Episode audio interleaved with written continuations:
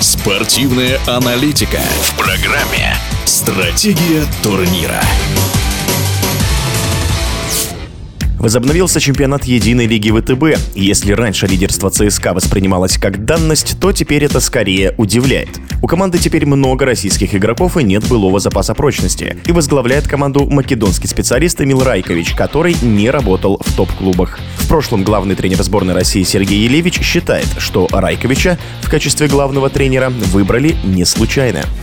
Там очень сильная работа всего клуба. Я знаю людей, которые там работают, и я вам скажу, что они очень хорошо работают, они очень хорошо понимают, что им нужно. И они не зря выбирают, они смотрят на тренеров, которые работали там, они анализируют, они консультируются, вот. И поэтому я думаю, что они делают правильные выводы. И когда набирают вот игроков, они знают, на какие позиции эти игроки нужны, они знают, понимают это. Вот это самое важное, чтобы у нас не было там по три человека там на одну позицию. Да, немножко не хватает центрового. Ну, им нужно, может быть, два, но не хватает. Я думаю, что остальной периметр очень сильный. Что самое важное, там играют наши игроки, которые делают тоже не последние результаты. То поэтому, конечно, меня вот это радует. И ЦСКА уже два года не является чемпионом. Но они все равно идут к этой цели, и я думаю, все равно они достигнут того, что они хотят. Я очень доволен, что сейчас происходит, и идет смена лидеров, смена команд, которые выигрывают наши чемпионаты.